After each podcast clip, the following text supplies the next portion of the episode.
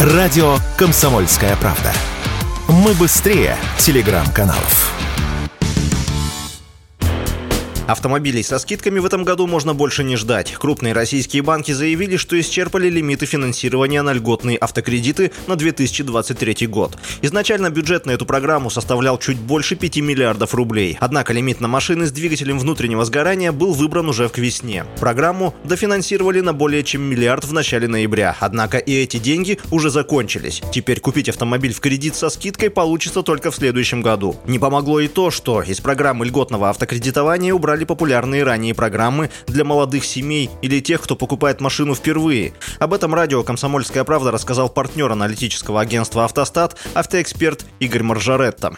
Те деньги, которые были выделены правительством на поддержку авторынка, которые пошли на льготное кредитование, на самом деле закончились у большинства банков не вчера, а чуть раньше еще. Тем более, что, в общем, понятно было, что их не хватает, и список тех категорий, которые первоначально были заявлены, кто мог рассчитывать на такой кредит, в течение года сильно усох. Из него исчезли, например, программы типа «Первый автомобиль», «Семейный автомобиль». Теперь эти деньги кончились совсем. Со следующего года, 24 25-26 год на поддержку рынка и на льготное кредитование, льготный лизинг обещают совсем большие деньги, гораздо больше, чем было в этом году. Ну, посмотрим.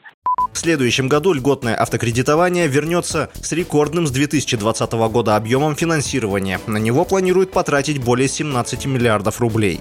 Представители банков заявили, что и эта сумма будет израсходована за несколько месяцев. Однако некоторые специалисты заявляют, что деньги останутся, но не потому, что их будет достаточно, а потому что желающих пользоваться этой программой станет совсем мало из-за высоких цен на автомобили. Такое мнение радио «Комсомольская правда» высказал автоэксперт Андрей Ломанов.